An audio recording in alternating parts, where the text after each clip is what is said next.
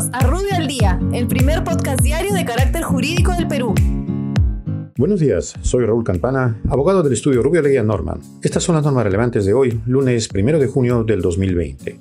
Agricultura. El Ministerio de Agricultura aprueba el listado de procedimientos que no se encuentran sujetos a la suspensión del cómputo de plazos, los mismos que se podrán tramitar a través de la mesa de partes virtual o presencial. SUNAT. La SUNAT aprueba los porcentajes para determinar el límite máximo de devolución del impuesto selectivo al consumo que los transportistas que prestan el servicio de transporte regular de personas y de carga a nivel nacional podrán deducir por la compra del combustible diésel B5 y diésel B20. SUNARP.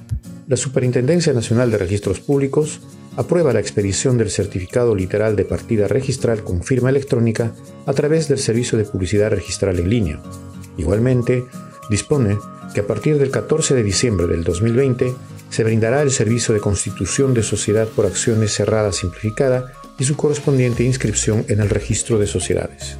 INEI, el Instituto Nacional de Estadística e Informática, informa que el índice de precios al consumidor por el mes de mayo a nivel nacional fue de 0.01% y a nivel de Lima Metropolitana 0.20% siendo el acumulado 1.21 y 1.15% respectivamente.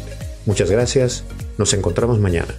Para mayor información, escríbenos a comunicaciones.rubio.pe. Rubio, moving forward.